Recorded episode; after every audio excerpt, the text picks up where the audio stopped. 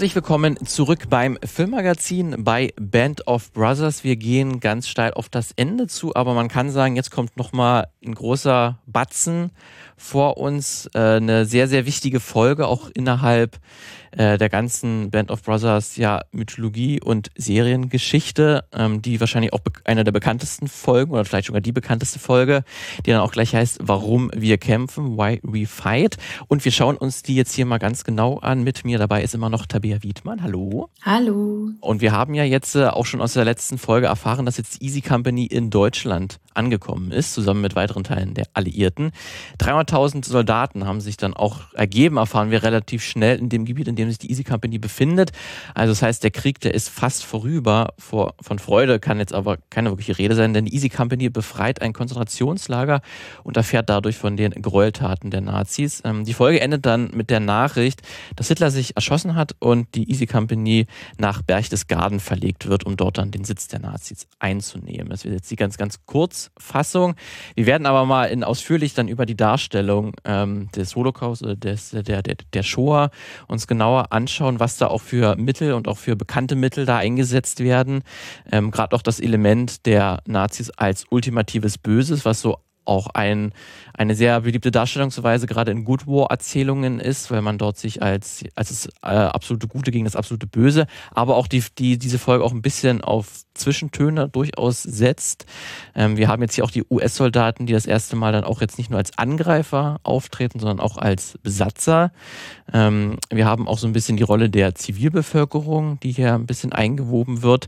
Wir haben auch noch das Thema Heimat, auch für die US-Soldaten ähm, kommt ganz stark vor und das erste Mal natürlich auch ähm, gerade in der Darstellung des, der, des, des, des Holocaust auch sehr stark auf Musik gesetzt wird und gerade auch die Geige ähm, hier eine sehr zentrale Rolle auch einnimmt, weil ähm, die beginnt, also zumindest auch die Veteranengespräche, die wir ganz am Anfang auch wieder äh, haben, ähm, ist dann auch so, dass erstmal erst gesagt wird, ja, man, man war froh, dass der Krieg bald vorbei ist, ähm, dass man sich hier jetzt in den letzten Monaten oder letzten Wochen wirklich be befunden hat und dann schon ganz interessanten Aussagen kommen, weil man äh, die viele der Soldaten, und zumindest wurde so erzählt, gedacht haben, dass die Deutschen am Anfang so das Böseste auf der Welt waren. Aber man hatte dann doch am Ende mehr gemeinsam und sie taten wahrscheinlich auch nur so ihre Pflicht. Unter anderen Umständen wäre man vielleicht sogar Freunde gewesen. We used to say only good crowd is a dead one. Well, but there was something in there that, you know, hey, that was a kid. Most of them were kids. We all were kids. They had a job to do the same way as me. I think we thought that the Germans were probably the evilest people in the world. But as the war went along, we found out also that it wasn't the Germans per se. A lot of those, a lot of those soldiers, I've thought about this often.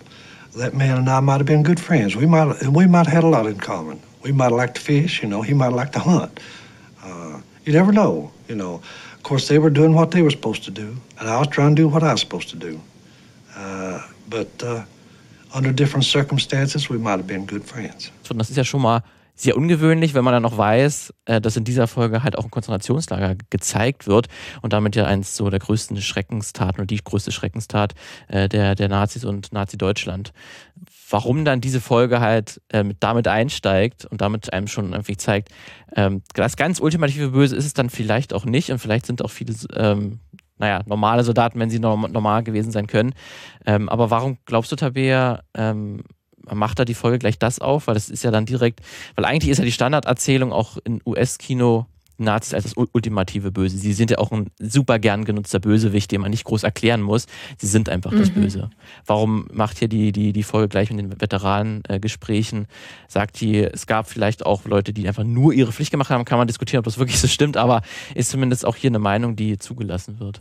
Also ich glaube, grundsätzlich gibt es, und das wird durchaus, also ich, ich kenne es viel aus digitalen Spielen tatsächlich, mit denen ich mich in erster Linie beschäftige, ähm, dass manchmal gerne diese gedankliche Trennung gemacht wird von wegen ähm, die gute Wehrmacht und die bösen Nazis. Ähm, das ist eine ganz stark vorherrschende Vorstellung und die Nazis meistens dann auch vor allem die SS, also diese ähm, Spezialeinheiten, auf die ganz stark wirklich dieses Nazi-Exploitation-Bild ja schon fast, das sich ja so etabliert hat. Ähm, Daniel Magilo zum Beispiel hat dazu ganz viel publiziert, ähm, etabliert hat, also was fast schon mit so einem Fetisch einhergeht. Das sind also die, die schicksten und die mit den besten Waffen und das sind eigentlich die Übersoldaten und gleichzeitig aber sind es auch die Sadisten, die eigentlich sind meistens kranke Individuen, es sind kranke Charaktere, es sind also ähm, ganz grausame Charaktere. Und das ist so dieses, dieses ähm, Nazi-Monstrum, das so gerne erschaffen wird und was eigentlich so gut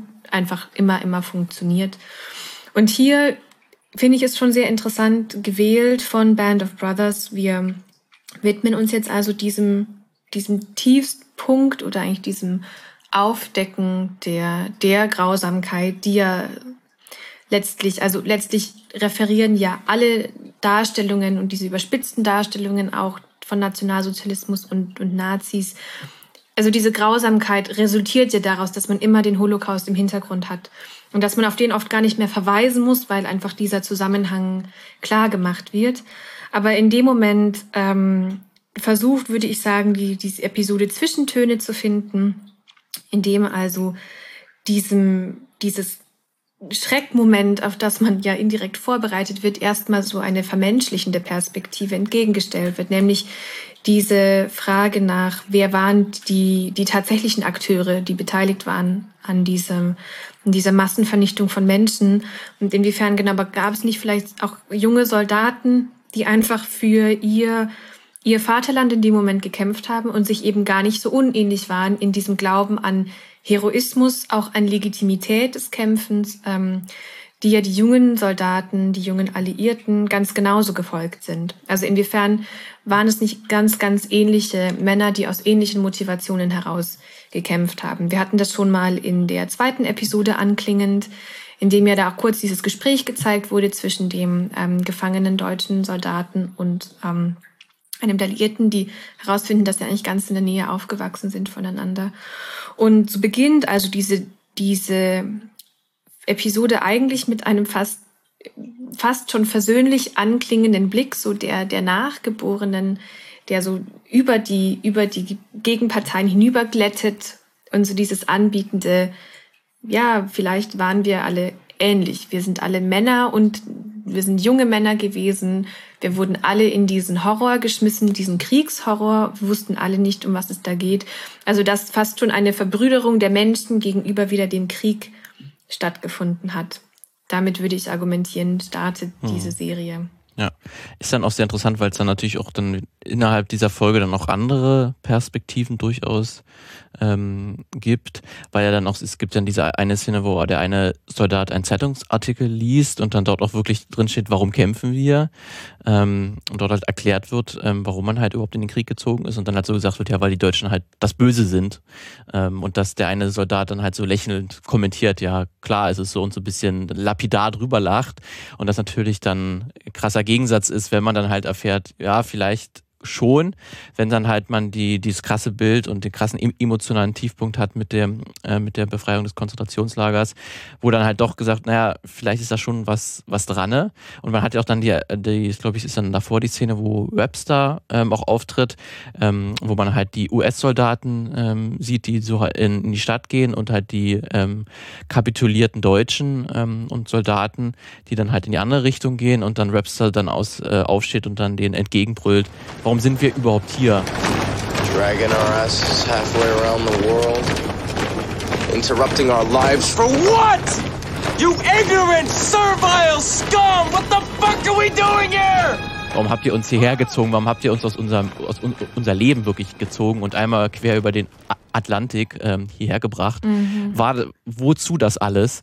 Ähm, und da finde ich ja dann schon interessant, dass das ist auch das erste Mal, dass auch so das direkt so angesprochen wird und dass man auch so eine, so eine Wut gegenüber dem Gegner hat, weil vorher hat man natürlich nur Soldat gegen Soldat, äh, Todeskriegssituation.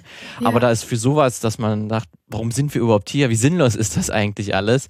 Ähm, ja. Fand ich dann auch sehr interessant, dass man das hier auch nochmal dann so kurz vor der Darstellung des Holocaust auch nochmal so, mal so einwirft. Wobei, also ich hätte das eingeordnet, was wieder ganz stark, finde ich, in dieser Episode, also im ersten Teil, ich würde sagen, man, man kann die möglicherweise etwas schematisch auftrennen, so zweite Hälfte widmet sich dann tatsächlich dem Holocaust und dieser, dieser Lagerauffindung und die erste Hälfte, finde ich, ähm, bringen nochmal ganz viele Narrative auf, sehr, sehr dicht, ähm, die in den anderen Episoden schon ähm, angesprochen wurden. Und für mich war die, ist dieser, dieser Schrei von Webster ähm, nochmal eigentlich sehr gegen den Krieg gerichtet. Also diese ganze, diese ganze Erfahrung, die sie machen mussten, dieses unvorstellbare Leiden auch und also auch diese, diese Opfer, Opferschaft der Soldaten selbst in vollkommen desaströsen Momenten gefangen zu sein und eben diese ganzen Traumata erlebt zu haben und die Frage, wofür eben. Das hat man bereits davor anklingen ähm, durch den zunehmend desillusionierten Nixon, der ähm, beispielsweise wieder, wieder Schreiben nach Hause schicken muss über gefallene Soldaten und, und fragt, was soll ich denn da überhaupt schreiben? Also man merkt dieses Narrativ des heroischen Einsatzes, ähm, das bröckelt und das greift irgendwie nicht mehr. Also es, es, es reicht, es reicht jetzt einfach. Wir haben die gleiche Situation letztlich. Ähm, als wir die beiden Soldaten beim Stellungswechsel, und dann haben wir hier wieder diesen Generationenkonflikt, also der, der Veteranäre Soldat und der andere, der Junge, der erst vor ein paar Wochen deployed wurde und der noch so richtig ins Gefecht möchte und der andere sagt, du, das ist die beste Art des Krieges hier, wir sind versorgt, ähm, wir haben kaum, wir, wir haben Duschen, wir haben Essen, bitte freu dich und äh, wo es dann zu diesem ganz harten Konflikt zwischen den beiden kommt und der eigentlich sich entschuldigt dadurch, dass er einfach nur in this fucking war. Also auch hier wieder der Krieg, der, der den Konflikt schafft. Mm. Und diese ganzen Geschichten, deswegen ist diese Serie so interessant oder diese Episode, weil sie heißt Why We Fight. Weil wir merken am Anfang, es bröckelt. Die Soldaten wissen nicht mehr, warum haben wir eigentlich gekämpft. Und es ist so dieses ganz große Frustration gegenüber dem Krieg an sich. Und letztlich aber ist es sehr geschickt gemacht, dass dann daran dieser KZ-Fund anschließt und nochmal eine neue Steigerung des Feindbildes ermöglicht und genau darin dann ähm, wieder diesen Grund gibt, warum kämpfen wir, nämlich um den Holocaust zu verhindern. Und das ist ein ganz, ganz interessanter Narrativwechsel und es ist auch sehr gut inszeniert, weil dadurch wirkt es fast so, und das ist ja ganz, ganz viel in diesem Narrativ, dieses der Good Soldiers und des Good War, dass man damit ja den Holocaust verhindert hat. Dass aber die Holocaust-Verhinderung nicht die Motivation des Kriegseintritts waren, sondern dass dahinter ökonomische, politische Interessen etc. standen. Das fällt in dem Moment unter dem Tisch, sondern wir, wir bedienen hier dann wieder ganz stark diese metaphorisch mystische Aufladung ähm, dieses Konfliktes und schreiben damit natürlich den Alliierten und den, ähm, den amerikanischen Soldaten eine wahnsinnig positiv besetzte und ganz stark affirmativ aufgeladene heldische Rolle wieder zu. Ist ja dann auch so, weil das ähm, es gab quasi schon vorher Anzeichen, auch in Deutschland, dass es zu sowas kommt und da hat die USA noch nicht eingegriffen und auch äh, vorher schon, wie halt äh, äh, jüdisches Leben nach und nach oder Juden nach und nach ähm, den Rechte ge ge genommen wurden und halt immer stärker unter Be Beschuss standen, wenn man das so formulieren kann, in Deutschland ähm, und die USA dort nichts gemacht hat, obwohl sie gen genau wussten eigentlich, was dort passiert. Und deswegen ist natürlich dann diese Rolle, dass man das jetzt natürlich so stark inszeniert, dass man jetzt die Leute gerettet hat, ähm, ist natürlich dann ein bisschen auch problematisch oder lässt das sehr gerne unter den Teppich kehren, ähm, dass man sich da auch gerade in den Anfangsjahren ähm, nicht mit Ruhm bekleckert hat. Ähm, deswegen, wir können ja dann vielleicht auch direkt einsteigen in die Darstellung des, äh, dieser KZ-Befreiung, weil wir haben zumindest gleich am Anfang der Folge, fand ich ja, was wir im Vorgespräch fand ich sehr interessant, dass du erzählt hast, dass ja diese Geige, die man am Anfang hört,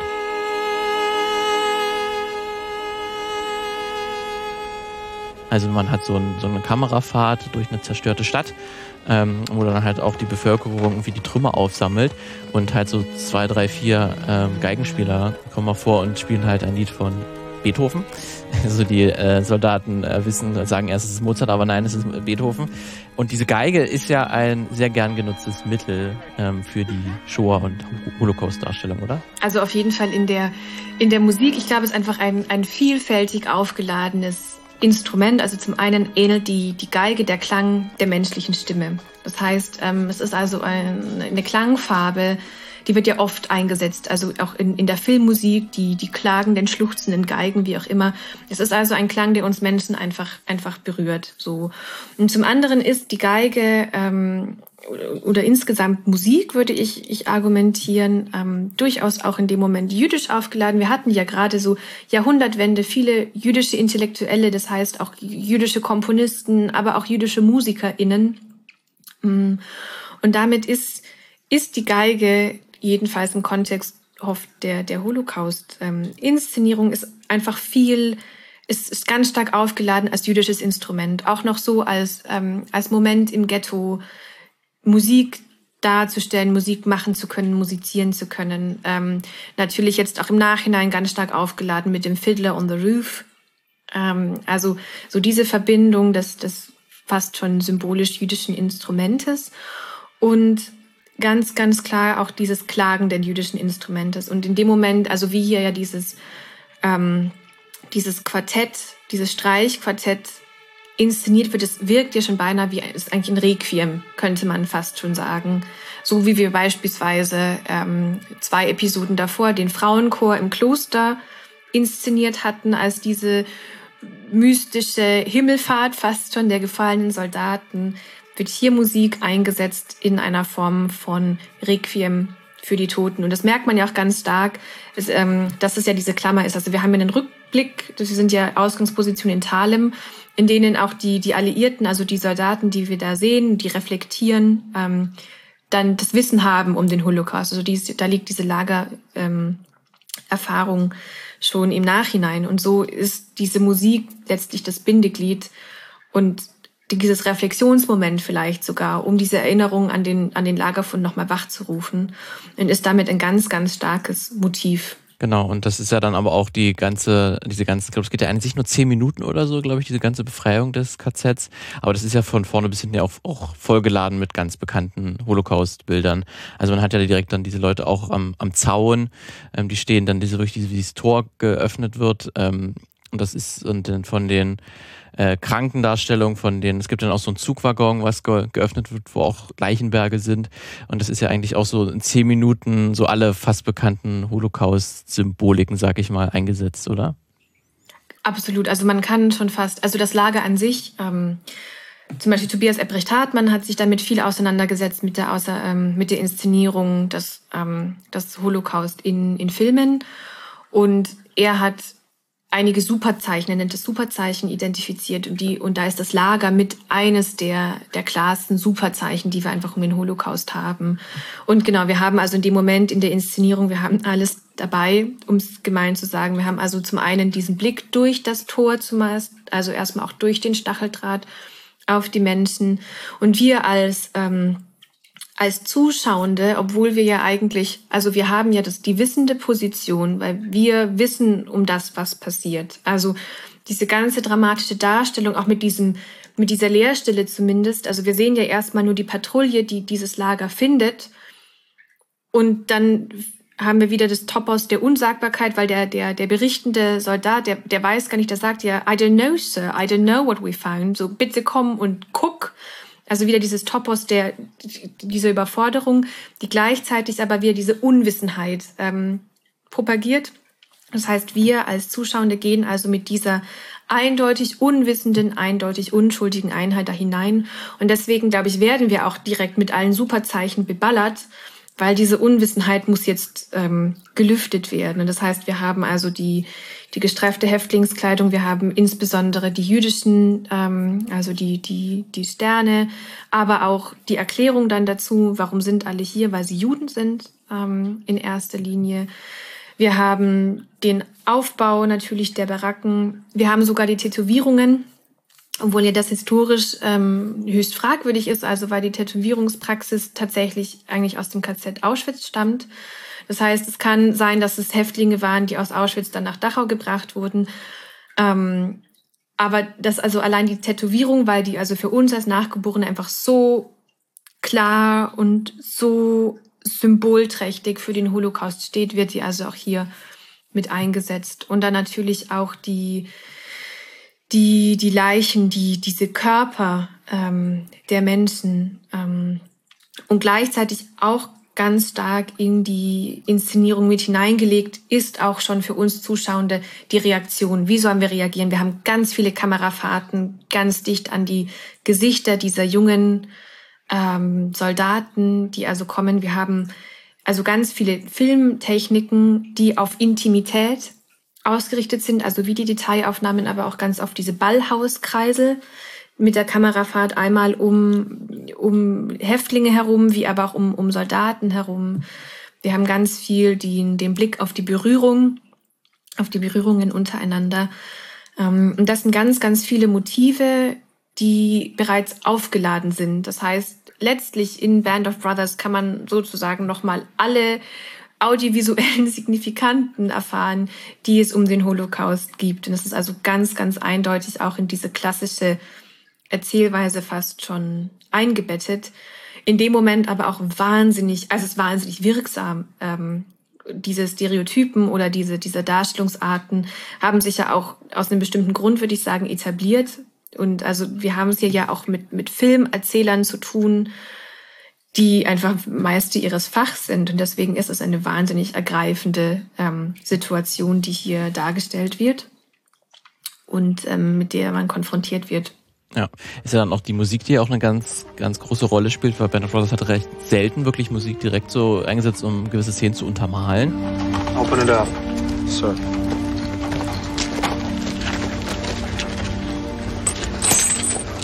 Stand back. Give us some room here. Stand back. Back, back.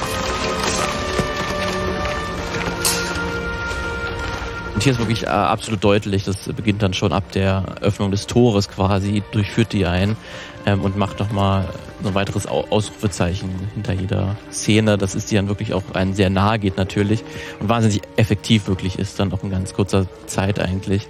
Ähm, das wirklich, und aber was ich zumindest dann ganz interessant fand, dass dann danach hat man ja dann zumindest eine äh, eine Szene, dass dann auch die ähm, der Colonel kommt und sich das anschaut ähm, und dass dann erstmal bestimmt wird, dass die Leute erstmal im KZ bleiben müssen, weil man erstmal sozusagen Platz schaffen muss in der Stadt äh, und dass sie auch erstmal nicht so viel Essen zu sich nehmen sollen, äh, weil halt ein Arzt empfiehlt, dass in dem Zustand und total äh, unterhungert ähm, sollte man nicht ganz so viel essen, weil das wäre dann nicht so gut für die äh, Gesundheit, wenn man da so eine Art Schock bekommt, sage ich mal. Mhm. Ähm, und dass es dann äh, der Liebgott muss ja dann häufig übersetzen, weil er Deutsch kann und dass er das den, den Leuten erstmal bei, beibringen muss und dass man das direkt diesen Befreiungstopus, ein bisschen zumindest äh, entgegensetzt, ähm, weil man dann die Leute doch nicht direkt versorgen kann äh, und direkt äh, aus dem KZ befreien kann, weil das dann der Platz wohl nicht zulässt. Ähm, und dann man hier zumindest so ein bisschen dem entgegensteht, weil er das schon sehr stark ist. Du hast ja auch schon äh, erzählt, was da für Mittel genutzt werden, aber hier zumindest hat man zumindest eine kleine Möglichkeit auch zu sagen, ähm, die waren halt nicht nur die Befreier, die mussten irgendwie auch noch die äh, ähm, mit den Mitteln, denen, denen sie hatten, irgendwie agieren und äh, sie mussten dann teilweise auch die Leute dann doch erstmal da lassen. Absolut. Ähm, ja, das ist ganz, das ist ein ganz interessanter Punkt, den du auf, aufmachst, weil natürlich KZ Befreiung in dem Moment eine, eine positive Aufladung so mit mhm. sich führt. Ähm, man kennt es ja beispielsweise auch aus La Vita e Bella, ähm, wo er dann einfach nur dieser, dieser Tank, der, also der Panzer. Panzer, danke. der Panzer ankommt und, ähm, und dann irgendwie alle alle Häftlinge zwar auch gedrückt, aber dieser sofort dieser dieser Weg nach außen und ähm, dieses Aufbrechen am Ende steht irgendwie so dieses Topos. Und dass das hier gar nicht passieren kann und dass auch die die Befreiung in dem Moment nichts genau also dass auch die die Befreiung das ist kein kein positiv aufgeladenes Moment irgendwie sondern was auf jeden Fall forciert wird und forciert bleibt ist der Schock und ist diese Konfrontation mit den Dimensionen des verursachten Leids durch den Holocaust. Und ähm, das klingt ja auch damit an, dass der, der, der Häftling, über den Liebgott ja die, die Informationen erst ähm, erzählen kann, ja dann auf das Frauenlager verweist. Und, und dann also klar wird, dass hier ist kein Einzelfall, sondern in dem Moment hat man auch die quantitative Dimension wird angesprochen und wird ja dann später sogar nochmal verstärkt, als ja auch dann Dick äh, Winters im Gespräch mit Nixon darauf verweist, sie haben noch weitere Lager gefunden, in dem Moment noch, noch schlimmere in Anführungszeichen, also war noch größer und eben mit, mit den Verbrennungsöfen, also auch auf die wird zumindest narrativ dann ähm, verwiesen.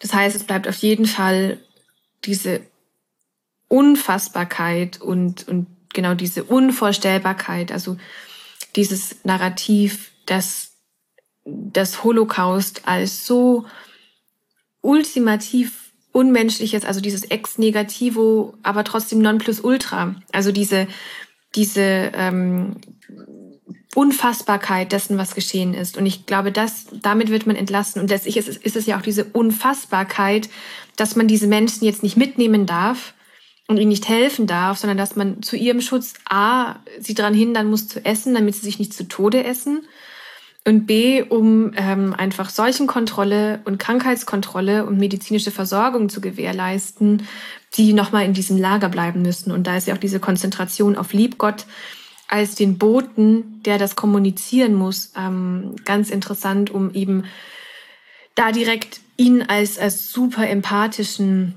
als super empathische Schlüsselfigur zu sehen. Also auch wieder wie werden die Alliierten dargestellt? Ich glaube, das ist nochmal auch ganz interessant oder das ist ja nicht das Interessante, nämlich als die, die absolut helfen wollen und in dem Moment einfach nur sich dieser humanitäre Einsatz, der im Vordergrund steht. Und das ist ja auch diese, diese Selbstdefinition letztlich der US-Armee, die ja nach wie vor auch daraus resultiert, nämlich dieser Einsatz für Kriegsopfer, und diese, diese Traditionsschiene begründet sich ganz stark auf diesen Zweiten Weltkrieg eben, den Good War.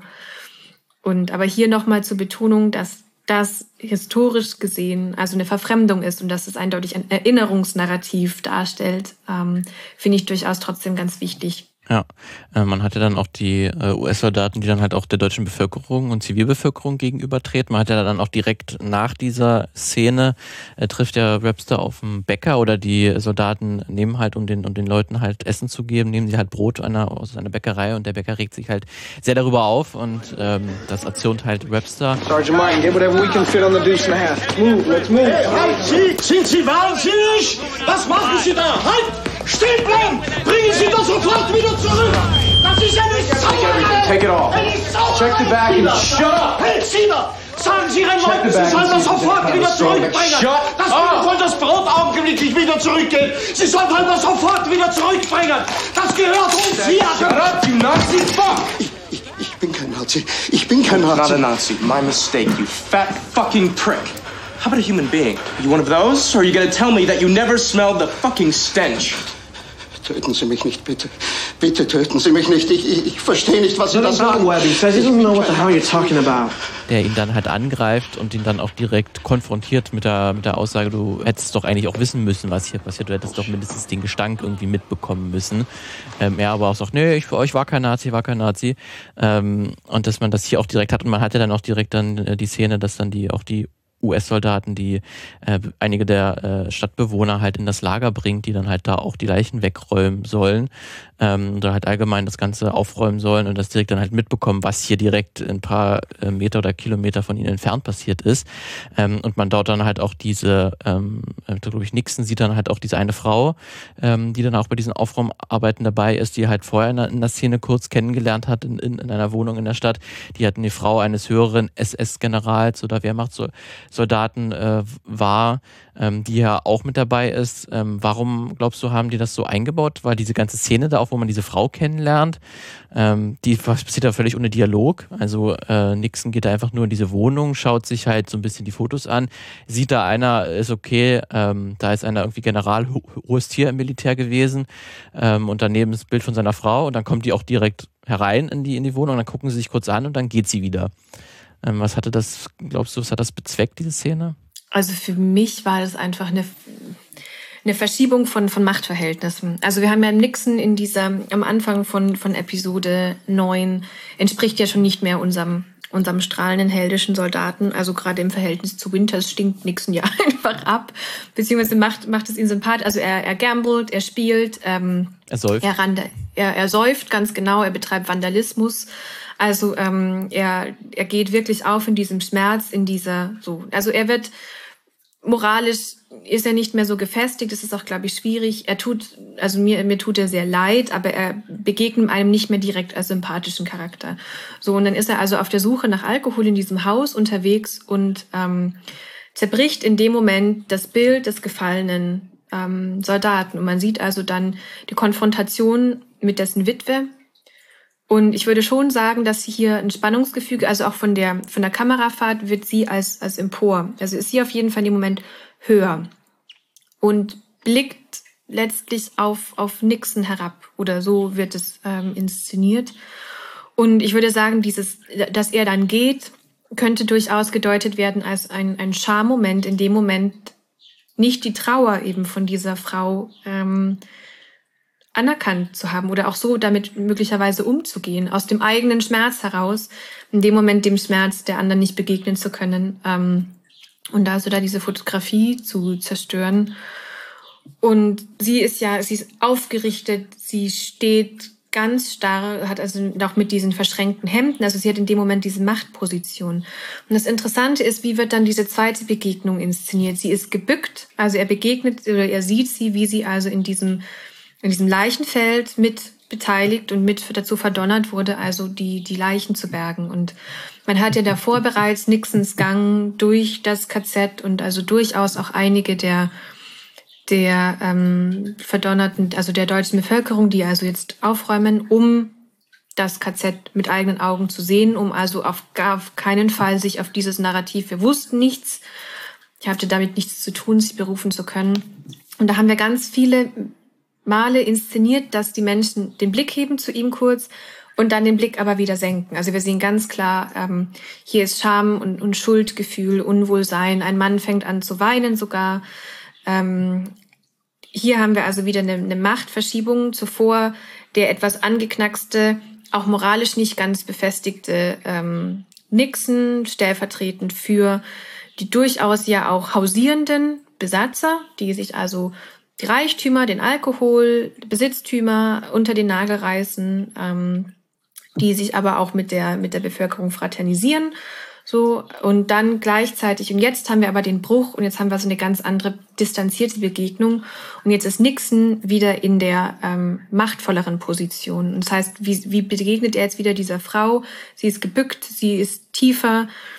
Und auch sie hält seinen Blick letztlich nicht aus. Also sie, sie blickt ihn zwar an, aber in dem Moment ist er in der mächtigeren Position und sie wendet sich ab, wohingegen er sich zuvor abgewendet hat. Ähm, und ich würde sagen, hier ist ganz klar nochmal dieser Bruch, dass also auch durch den, durch das Wissen um den Holocaust so hier inszeniert, auch sich nochmal natürlich ein Verhältnis verändert hat und die Frage offen bleibt, ähm, wie menschlich vergleichbar sind wir, wenn anscheinend ein, ein Volk, eine Bevölkerung in der Lage ist, so etwas zu dulden. Und die Mitwisserschaft der Bevölkerung, der örtlichen Bevölkerung, also ist ja auch nicht nur historisch erwiesen oder ähm, historisch praktisch. Also man, man kann es nicht leugnen äh, aus historischer Perspektive. Das rührt ja auch in der Serie immer wieder an, also dass die, die Lagerwachen wohl gewarnt wurden vor der Invasion und deswegen gegangen sind, ähm, eben auch mit, den, mit der Bäckerszene etc. Dass also diese Mitwisserschaft was ganz Prekäres über die Menschlichkeit dieser Menschen, dieser Bevölkerung aussagt.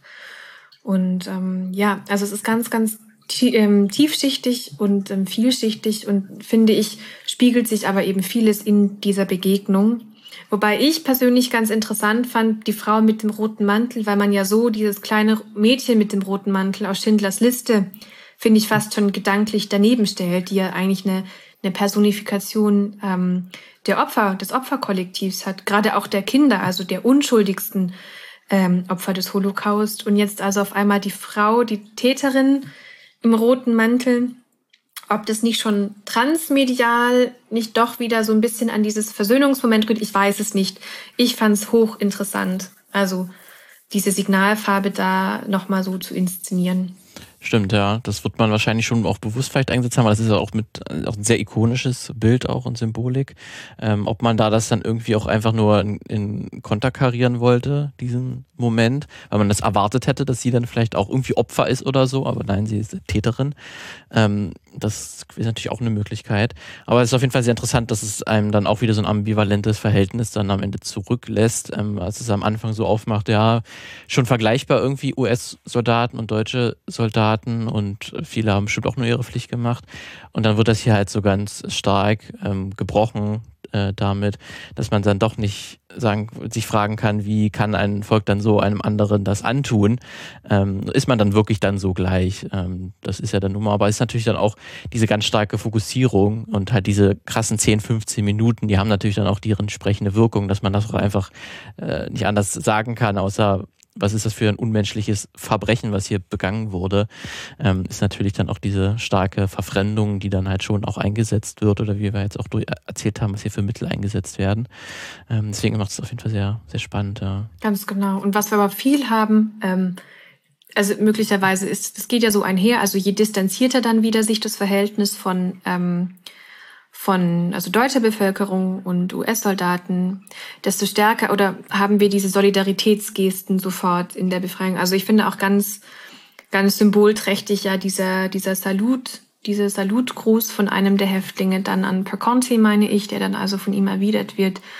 Also das ganz höchst empathisch, also nochmal auch um diese diese positive Rolle einfach ganz stark verstärkend diese Verbindung zwischen Opferkollektiv und positiven Befreiern ähm, gezogen wird und dass da also so viel Verständigung, Solidarität, Unterstützung ähm, und Mitleiden ja letztlich auch, also durch Liebgott ja auch so dieses, dieses ganz krasse Mitleiden ähm, inszeniert wird, was also auch die, die Menschlichkeit der soll der der US, also der der Company wiederherstellt, weil wir davor, also ich finde schon, sie werden, mh, hm, es ist zweifelhaft oder nicht zweifelhaft, aber es ist menschlich, wie sie sich zuvor verhalten. Wir haben also irgendwie diese teils gelangt. Wir sehen auch hier in einer der ersten Episoden wieder einmal keinerlei Gefechtssituation. Wir haben also diesen diesen Status quo und ja, auf eine gewisse Art hausieren die da und, und holen nach, was sie brauchen und, und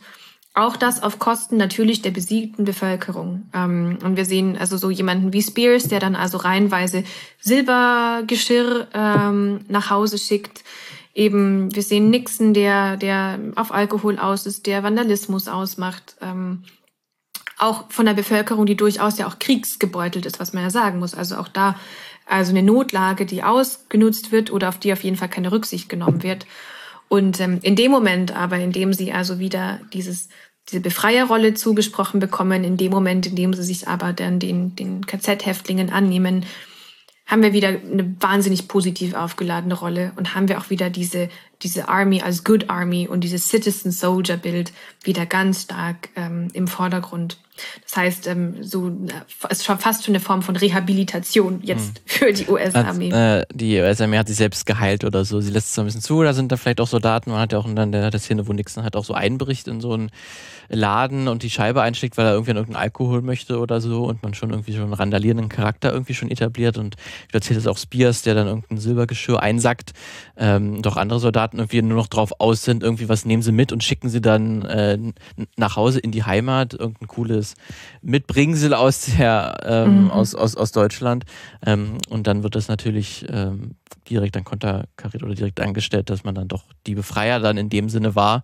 Ähm, auch sehr interessant, ja, dass man dann hier auch ständig das so ein bisschen aufbaut, hier die eine Seite, aber dann direkt ähm, dann den, dieses Bild des Holocaustes nutzt. Also es wieder direkt zurückgeführt wird in Good Army, Good War. Ja, alles richtig gemacht, alles super. Ähm, deswegen, ja, das auf jeden Fall. Okay, gut, dann äh, wären wir am Ende dieser Folge. Ähm, wir haben dann noch eine weitere, die uns dann wirklich dann zum äh, Kriegsende führt ähm, und dann auch am, zum Ende von Band of Brothers. Seid auf jeden Fall dabei, äh, wenn wir dann wirklich auch hier dann den Schlussstrich darunter ziehen. Äh, Tabea, vielen, vielen Dank, ähm, dass du dabei warst und wir hören uns dann bei der nächsten Folge. Tschüss. Ja, ich freue mich drauf. Ciao.